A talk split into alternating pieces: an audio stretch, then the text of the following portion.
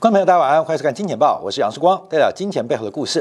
好，我们看今天要特别观察的是大陆股市啊，这个呃做出了一个起涨跟突破的重要。的宣告，所以我们在上礼拜特别来观察同深圳股市的一个转强讯号，来进行一个掌握。从今天公布的中国消费者物价指数，还有生产者物价指数中间的差距，还有刚刚傍晚公布的最新中国的包括了信贷、社融跟 M one、M two，再在显示中国的信贷脉冲的周期即将。见到一个重要的转折讯号，而对对于啊未来至少半年以内的这个中国股市啊，可能会有一个非常重要的指向性。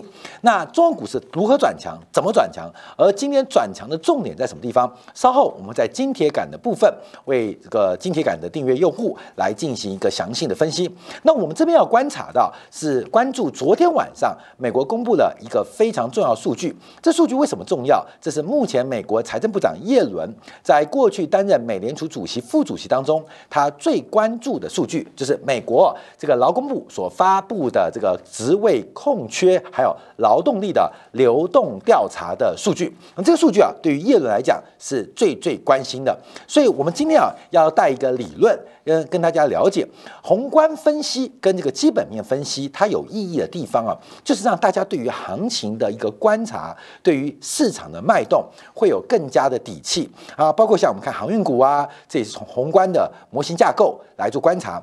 带点财务投资，那包括了中国股市的转强或美国股市的泡沫，它背后一定会有理论支持，有理论支持的背景之下，在进行这个风险性的呃这个试验或操作，那通常啊胜率比较高，胜率比较高，那期望值啊就是从胜率跟这个呃可能期待的报酬率来进行一个换算，还有风险，还有风险发生的几率来进行一个估计估值啊，所以我们今天要观察的，先看美国，等一下。看下中国股市啊，那美国劳工部在昨天发布的职位空缺，到十月份十月底为止，美国职位空缺高达一千一百零三万人，一千一百零三万人。从今年六月份以来，美国的职位空缺空缺啊，就是找不到工作的这个职位啊，呃，维持在一千万人以上。九月份的时候是一千零四三万人，到了十一呃这个到十月份又增加了将近有七十万人，呃六十万人来到了一千一百零三万人，而且这个数字比预期高的非常非常的多，几乎是维持在历史最高的一个水平。所以我们现在观察啊，职位空缺到了十月份是一千一百零三万，可目前按照美国失业调查，美国现在正在找工作而找不到工作的人口。是六百八十七万，也就是职位空缺跟失业人口中间有四百一十五万的差距，四百一十五万差距，也代表目前美国啊这个缺工问题非常非常严重。这六百八十七万的劳工。找不到工作，失业人口，那能不能面对，能不能接受这一千一百零三万的职位空缺的需求，这是我们今天要讨论的。所以这个数据很重要，因为下礼拜美联储的利率决策会议，那鲍威尔，这个就任以来已经可能是第四度要转向喽。第一次转向是在二零一八年，二零一八年上半年的时候，在取代耶伦之后，鲍威尔提到，就是让美国的。美联联邦基准利率啊，还有美国的货币正常、中性化跟正常化，这个话讲了没有太久，讲了没有太久，随后随后在二零一九年就开始出现连续三次的一个降息动作啊，就利率正常化啊，讲话讲完不到一年，反而出现了一个降息的动作。那降息三次，那鲍威尔提到美国经济应该得到有效的一个支持。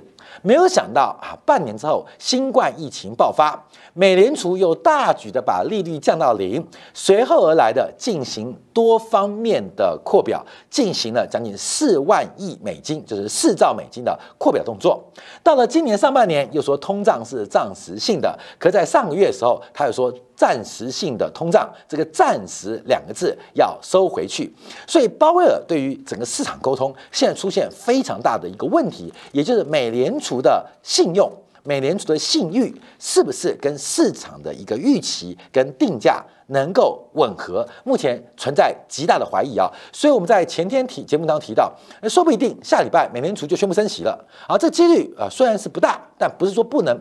不是说没有，所以要特别提防啊。这个美联储虽然随时可能出现的一个转变，那美联储会出现转变，绝对要有原因，要有呃理论，要有模型，要有数据做支持嘛。所以我们说下礼拜美联储要升息，人家说不可能，那为什么说有可能呢？就算是哪怕你说百分之一的可能，仍然是有可能。所以我们今天啊带出另外一个知名的专家。来进行一个呃分享啊，这个人啊叫威廉。贝弗里奇啊，那贝弗里奇大概现在他没有想到百年之后啊，会生出一个博士，叫做蔡英文啊，没有交博士论文可以拿到博士学位啊。这个贝弗里奇为什么这样讲？因为他曾经是伦敦政经学院的校长啊，在一百年前，他曾经是伦敦政经学院的这个校长啊。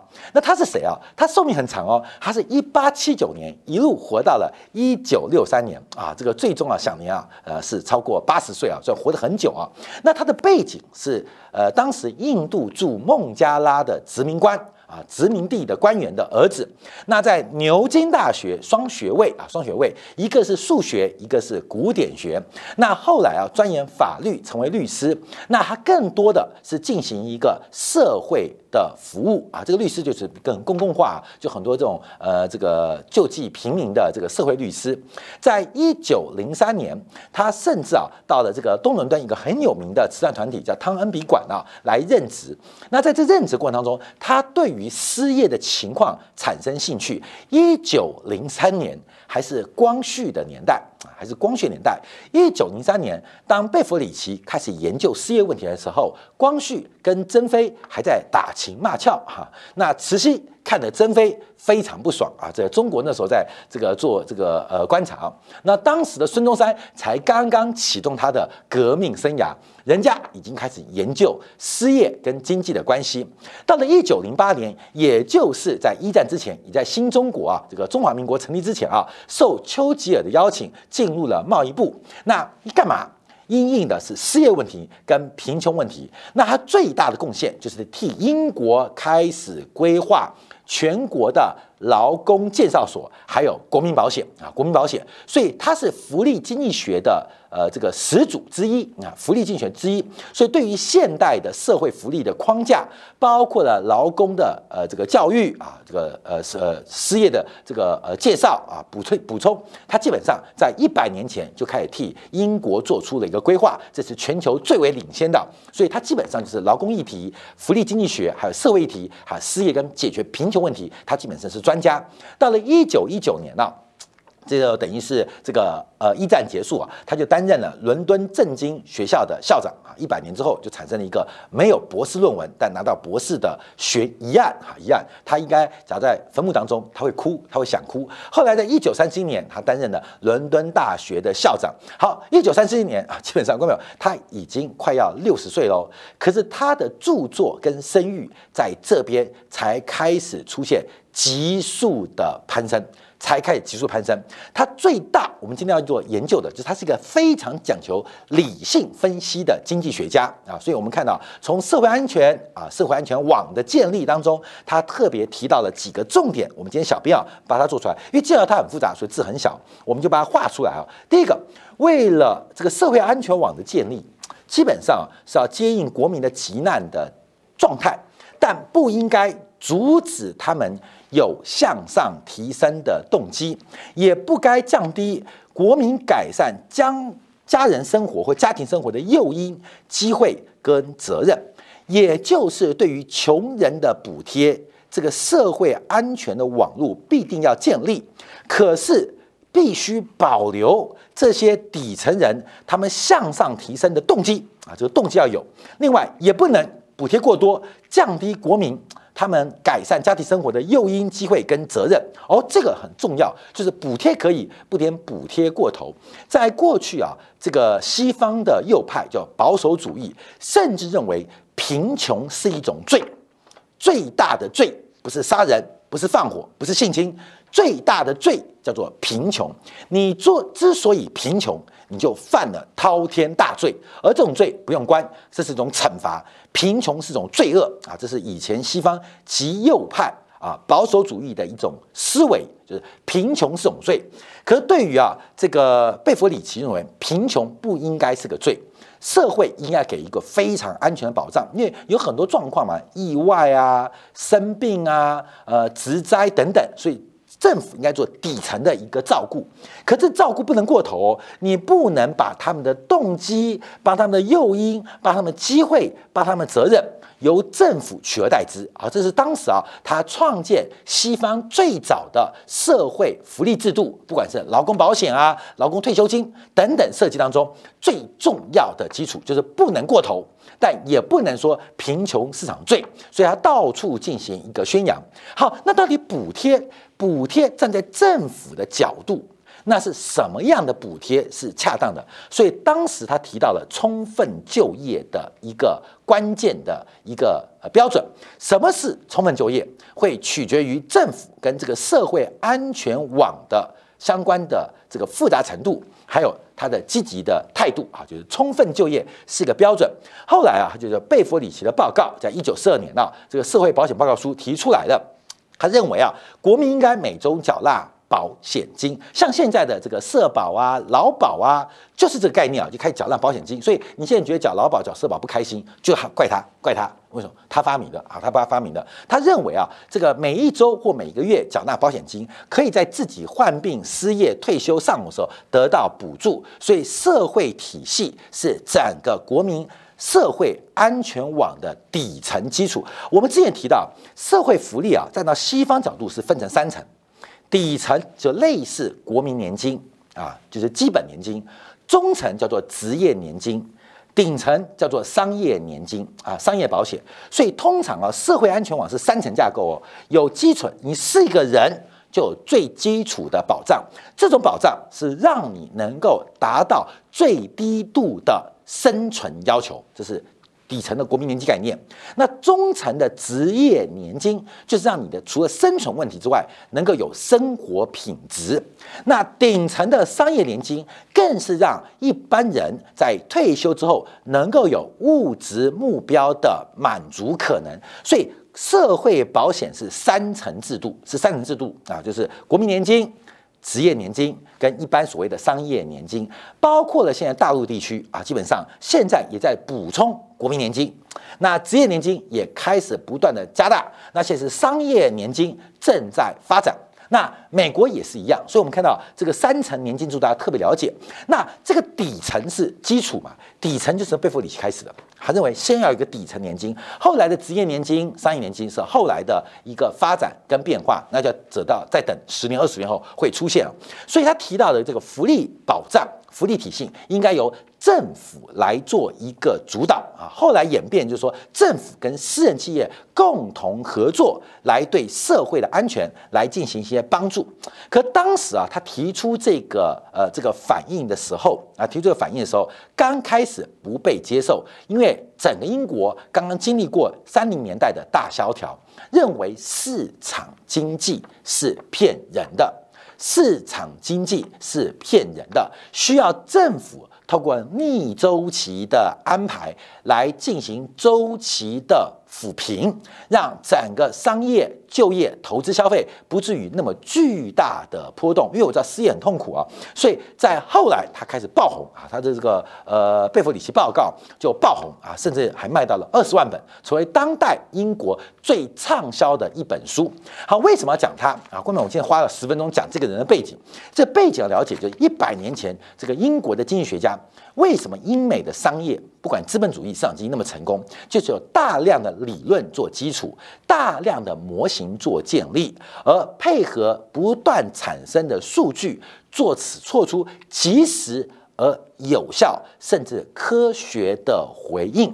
这是西方政治的一个基础啊，这个西方商业运行的基础，而底层的理论就非常重要，所以我们要从贝弗里奇在一百年前的发现来做个观察。好，我们看到理论讲了什么啊？叫做贝弗里奇曲线。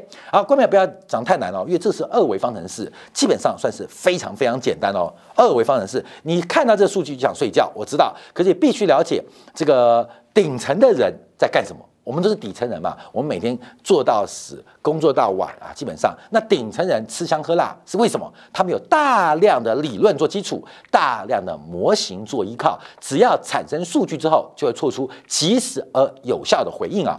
好，什么叫做贝弗里奇曲线？它是个二维模型啊，纵轴是职位空缺率，就刚刚我们提到了，美国现在职位空缺有高达一千一百万的职位空缺，那横轴是失业率。横轴失业率，这两个应该是负相关。失业率越低，代表职位空缺应该越高；失业率越高，职位空缺应该越少。这应该是常识嘛？就是大量的工作，每天在这个招聘呃员工、招聘劳工，那这个环境应该失业率是低的了。那假如失业率很高，代表招聘劳工的需求。跟这个动力是很少，所以它是个负斜率关系，它是个负斜率关系。好，看没有？那么简单吗？当然不止啊！这个负斜率开始改变，看没有？开始会移动哦。所以我们看经济学分析的时候，常常会有个这个曲线的横移或线上的活动。一个是线上的活动，就是这条公式的单纯变化，它会出现一个相关的线性可能。当然可以从统计学的分布来掌握。等一下我们有统计学啊来进行跟大家报告，就是现实的状况是怎么样。按照贝弗里奇曲线到目前的实证结果是高度的精准。那唯一的变化在哪边？是不是线上的移动，而是整条线的变化？好，各位我们不卖关子，先让你看一下。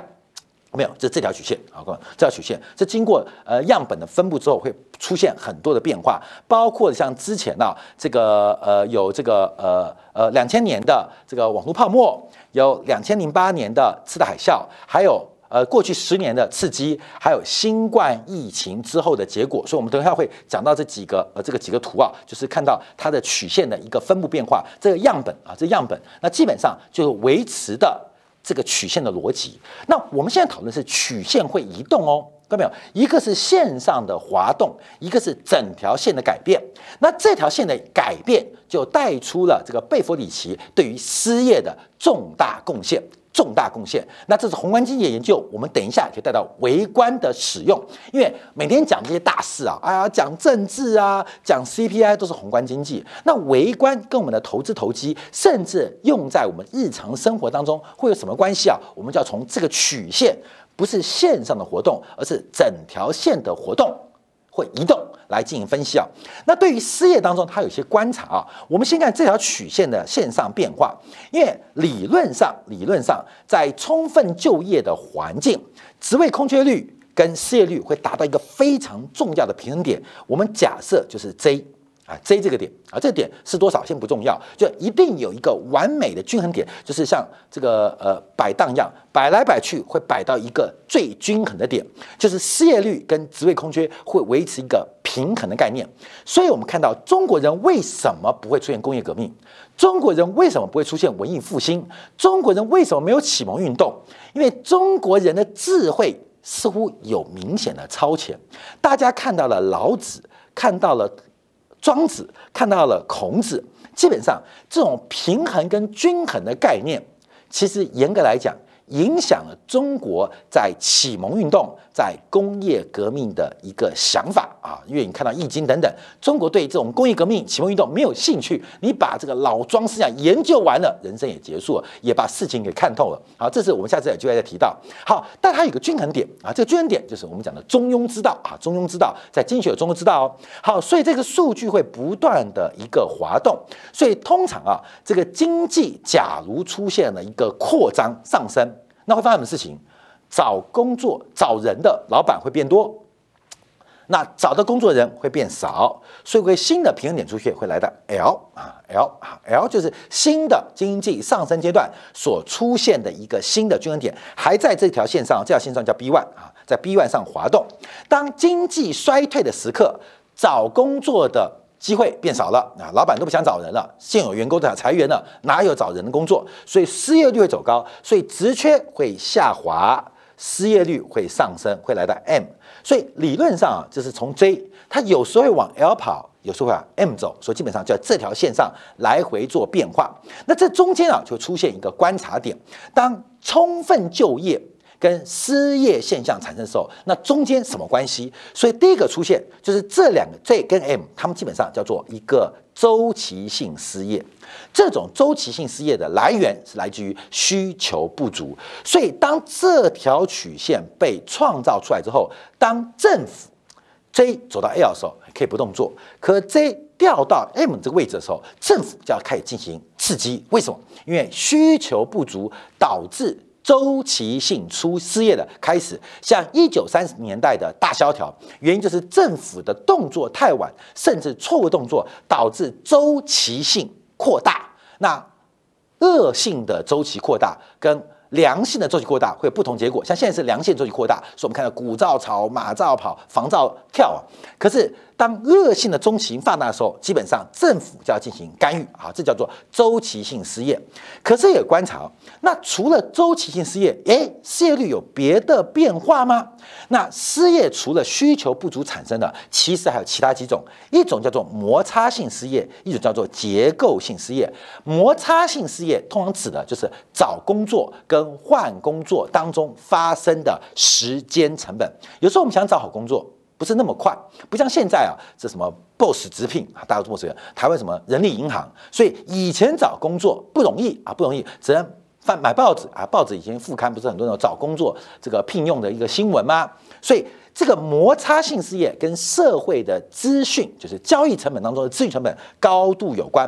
如何让买方跟卖方？攻方跟求方彼此快速的媒合，这需要科学进步。所以一个叫做摩擦性失业，那另外一个很明显叫做结构性失业。什么叫做结构性失业？就是你连 Excel 都不会，你连 PowerPoint 都不会。啊，根本就很困难。你连会计都不会，你做理工科的，你连 C 语言都不会啊，看到没有？甚至你连开电脑都不会啊，根本就叫结构性失业啊，结构性失业。所以失业基本上分三种，一种是因为需求不足所引发的周期失业，这是需要政府救助的；另外一个是摩擦性失业，这需要科技跟市场成本的交易降低，成本降低能够解决的；第三种叫结构性失业，那可能是。再教育或社会教育或职业教育的再投入，所以基本上这失业变化会有分成几种，产生的线性的一个变化跟结构啊结构。所以为什么这个失业状况会出现一个改变啊？这个失业会出现改变，主要的原因就可能产生在于不是需求不足，不是需求不足，而是有结构性失业或是摩擦性失业产生，使得整条线。往上移，往上移什么意思？就是空缺率也往上，可是失业率也往上，整条线往上移的意思，就是他们的均衡点会从原来的 Z 变成 K。本来这空缺率可能百分之八，那失业率对称的可能是百分之三啊。各位，我们是假设啊，等到到这一点变 K 点的时候，可能空缺率变百分之十。可失业率变百分之五，所以整条线的往上移，反映的就是摩擦性失业，特别是结构性失业。好，各位讲这个什么原因呢？啊，讲什么原因，跟我们其实都有关高度关系啊。我们先看下最新的发展啊，这历史上变化。一个啊，我们看到本来早这个这条线蓝色的是两千年到两千零八年，就网络泡沫之后到次贷海啸之前是这个结构，纵轴是职位空缺率，横轴是失业率，根本就是这一坨蓝色这一坨。蓝色这坨，你用统计的方法把这条线给画出来啊，蓝色画出来。那第二个是这个两千零九，就是橘色这条啊，橘色这条是两千零九年，这个在 Q E 之后到二零一七年啊，这个利率开始正常化的一个结构在这变化。那最新一条是紫色的，紫色就是新冠疫情爆发的过程之后变成这个结构啊，变成这个结构。所以我们看到。这个结构正在做改变，观众注意到，假如我们把它画一条曲线啊，对不起，来来来来来来来来来来来来，你会发现一个变化哦，就这条曲线，按照贝弗里奇呃贝弗里奇的讲法，你看本来是这条线啊，后来变成这条线，现在变成这条线，好，所以我们看到这条线正在改变。哎，关没有？所以一百年前啊，这个英国著名经济学家就已经看到这种变化，我们就可以解读现在为什么空缺率、空缺率不断的暴增。美国有一千一百个岗位找不到老公，找不到员工，可是失业率降不下去啊，失业率降不下去，失业率现在来到百分之四点二，看样子啊更低的可能性很低很低。为什么这六百多万人不愿意去找工作呢？为什么呢？一千一百万缺工，老板不愿意接受这六百万的员工跟劳工呢？好，观众问来了，可能不是摩擦性失业，有 BOSS 直聘啊，有人力银行，最关键的是结构性失业的问题，也就是理工科的人找不到电脑开关啊，电脑开关。那做呃商务的商业的人，他不会用手机啊，这种结构性失业问题导致目前。美国的货币政策可能出现错判，所以我们再结合一张，就是我们之前节目当中已经讲很多集的菲利普曲线。菲利普曲线讲的是通胀跟失业率之间的一个负相关的线性函数。这张图表我们大概是第四次讲了。好，各位，我们刚刚拿贝弗里奇曲线，再配合菲利普曲线，证明了一个什么事情？就是美国的货币政策，或是西方的货币政策，在没有其他的干扰假设之下，包括了民粹政治，包括了选票压力，扣掉这些，呃，我们当做没发生之外，美国的美联储的货币政策可能出现非常严重的错误。那这个错误是世光发现吗？当然不是。从美国资产价格乃至于全球的房地产价格，它的价格暴涨，它的现象就非常非常非常的明显。那如何修复这个错误？如何来进行新的模型跟数据的导入，就是我们面对现在市场上最大的一个风险。所以，我们看到第一个，美国劳动参与率，就是我们讲的红色这条，现在僵化，僵化。不仅是结构性失业，而且有大量的劳工退出了就业市场。相对于职位空缺，相对于美国的高薪，仍然找不到工人。所以，我们看到从周期论的角度做观察，美国可能做出了一个非常糟糕的变化。我们从周期做观察，这是一条常态的常数的形态。政府。跟生产力会有一个周期正周期跟负周期的过程，所以从整个生产力的角度，包括了生产力提高，可能会面对短期的债务周期，面对长期的生产力周期，它常常会要周期扩张的时候要收散，周期下滑的时候要刺激，要给伞。进而达成长期生产力提高的一个要求。好，观众我们今天小编啊也透过美联储的资料啊，他们来做出一个报告。观众一个就是政府的债务，一个是长期美国我们昨天昨天节目做到劳动生产率的变化。所以我们可以看到，当当当当当生产率，美国这个生产力啊低于这条虚线的时候，政府债务会走高啊，这个生产力低下，政府就刺激。当生产力回升的时候，后面我们看政府的扩张跟刺激战争会收回，这是过去啊这个美国长期的变化。当这个生产力降低的时候，美国政府会扩张啊；当生产力恢复的时候，这个债务刺激会收回。可美国现在碰到一种状况哦，就是再怎么刺激，昨天我们不是做了一个专题吗？美国的劳动生产率创下了一九六零年代最大的跌幅。也就是美国现在需要的，不仅是不刺呃不降呃不升息不 Q 不 taper，美国现在可能需要更大的刺激啊，更大的刺激，但刺激没有用啊，反而使得美国的劳动生产率受到了物价跟名目工资大幅走高的影响，形成了生产率意外的走低，而这个情况。让美国非常为难。我们看到美国股市最近波动性不断加大，大涨大跌，大涨大跌。美国的资产价格以美国为首的资产价格不断的大涨大跌，其实已经代表这个市场的风险不断的堆积，市场风险的动能不断的积累，就像火山一样，里面爆发的动能正在不断的累积。特别替大家做观察，我们不是害怕美联储升息，而是怕美联储假如在修复政策的过程，或是弥补过去错政策有过界动作的时候，这个市场的波动，配合那么高的估值，配合流动性的收缩，配合波动性的放大，它将是一个非常非常惊人的结局跟结果。分享给大家。好，我们休息一下，回来要从这个中国股市的转强跟突破。我们从上礼拜从深圳指数看到了突破转强讯号，在今天沪深三百。带领了整个市场全面性喷出。那为什么中国股市能够走高？一个在天，一个在地。那中国股市转强的原因，中国股市到底是会抢了谁的镜头，吸干谁的精气神？我们休息一下，回来在金铁杆部分为大家做进一步的观察跟解读。